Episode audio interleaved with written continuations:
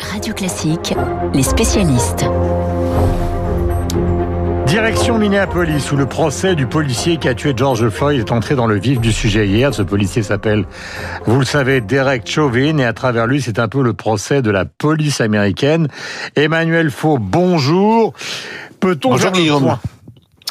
Ben oui, écoutez, si on écoute Ben Crump, qui est l'un des avocats de la famille de George Floyd, c'est même le procès de l'Amérique et, dit-il, un référendum sur le chemin parcouru vers la quête d'égalité et de justice pour tous. En tout cas, c'est le procès de tous ces policiers rarement jugés, encore plus rarement condamnés, alors qu'ils avaient commis un meurtre dans l'exercice de leurs fonctions, la victime étant dans 80% des cas une personne à la peau noire ou métisse. Le cas de Derek Chauvin, qui s'apprête à être jugé, est d'autant plus significatif que ce policier de 45 ans a travaillé pendant 19 ans à Minneapolis, qu'il a fait l'objet durant sa carrière de 17 plaintes pour faute professionnelle à la suite de violences présumées racistes et qu'il n'a jamais été poursuivi ou inquiété. Tout au plus a-t-il écopé d'un blâme ou deux, mais c'est tout. Le procès d'Eric Chauvin, qui a maintenu son genou sur le coup de droit de George Floyd pendant près de 9 minutes, est donc aussi le procès d'une certaine forme d'impunité dans la police américaine, le procès de la violation du serment et d'un racisme institutionnel, pour reprendre les mots de Joe Biden. Les défenseurs de Derek Chauvin, qui ont choisi de plaider non coupable, vont tenter d'atténuer la peine de leurs clients en plaidant que George Floyd a succombé à une overdose de fentanyl, qui est un opiacé puissant. Les avocats de la famille Floyd, eux, répondront, image à l'appui, que ce qui a tué la victime, c'est une overdose de force excessive. Euh, Emmanuel, est-ce que ce procès passionne l'Amérique qui va attendre le verdict évidemment avec fébrilité?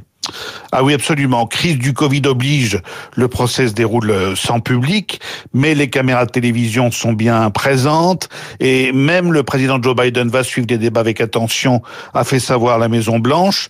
Quand on sait que la désignation des douze jurés et de leurs suppléants a pris trois semaines parmi plus de 300 candidats, eh ben on mesure tout, euh, tout l'enjeu du procès.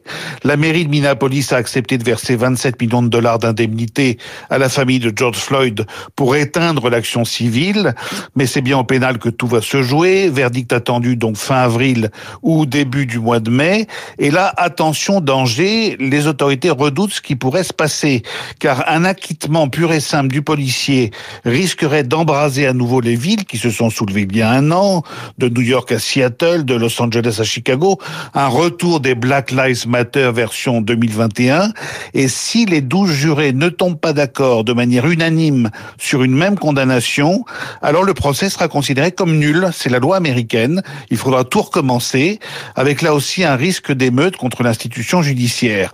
C'est dire que dans une grande partie du pays, euh, dans la population comme chez certains élus, on croise les doigts, car en fait, à travers le cas du policier Chauvin, la justice américaine a l'occasion de mener un procès exemplaire. 7h44, la signature d'Emmanuel Faux, donc sur l'antenne de Radio Classique. Pour ce euh, procès, nous allons aborder maintenant l'affaire du canal de Suez avec un déblocage. Dimitri, donc rebonjour. Rebonjour, euh, situation compliquée pour le commerce mondial, car euh, on vient de parler de Joe Biden qui regarde la télévision, mais Joe Biden, il est aussi à la manœuvre dans une bataille qui commence à faire rage du côté de Taïwan, euh, avec les autorités chinoises où circulent un certain nombre d'avions dans le ciel, euh, de vedettes euh, sur la mer. Mm.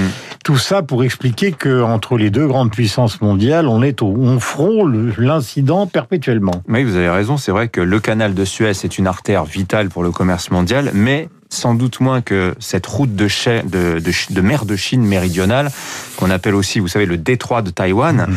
euh, qui est aujourd'hui le principal foyer de tension internationale. Pour vous situer les choses, hein, qu'on comprenne bien, il y a la dimension militaire, vous voyez, entre d'un côté euh, l'armée populaire de Chine, qui ne rêve que d'une chose, c'est mhm. euh, l'annexion de Taïwan, non pas une réunification, hein, mais vraiment une unification de Taïwan avec la Chine, dans une zone qui est un passage obligé du commerce international. Pour vous donner une idée, dans cette mer de Chine méridionale, en fait, qui longe la côte sud de la Chine et qui suit ensuite le parcours qui passe euh, en dessous de Singapour pour rejoindre ensuite le Pacifique, euh, la moitié du trafic, du tonnage du trafic maritime mondial, un tiers du pétrole passe par là. 11 milliards de barils de pétrole et de gaz estimés passent par là. C'est deux fois les réserves de Chine actuelles.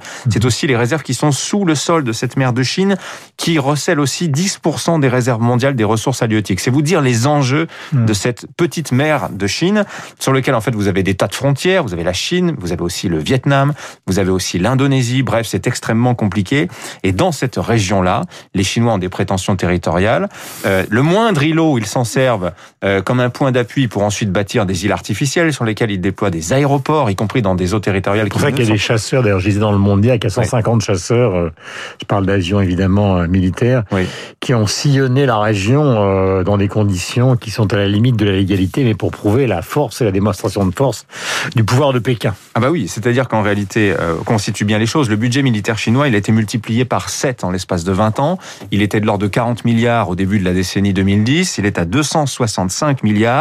L'armée populaire de Chine, c'est 2 millions d'hommes. Rien que sur leur flotte maritime, euh, ils ont plus de bateaux aujourd'hui que les États-Unis. Et la différence, c'est que les États-Unis, c'est une flotte de 300 navires déployés dans le monde entier. Les Chinois, c'est concentré, si vous voulez, le long de leur côte. Donc il y a une disproportion des forces aujourd'hui entre les forces chinoises et les forces américaines qui font dire aux experts du Pentagone, qui mènent des wargames, vous savez, des simulations, que en cas d'invasion euh, de Taïwan par les par l'armée populaire de Chine, il n'est pas du tout évident que les Américains euh, l'emportent. On est vraiment dans une zone qui est la, sans doute euh, la zone la plus chaude du moment, et on note une absence totale des Européens. C'est-à-dire que sur le sujet, ils ne prennent pas position.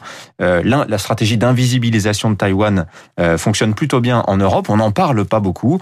Et d'ailleurs, des voix se multiplient pour dire aux Européens, mais prenez conscience des choses. Ce qui s'est passé, vous avez vu sur les, les pénuries de semi-conducteurs, imaginons qu'on passe à une phase, disons, coercitive entre la Chine et Taïwan.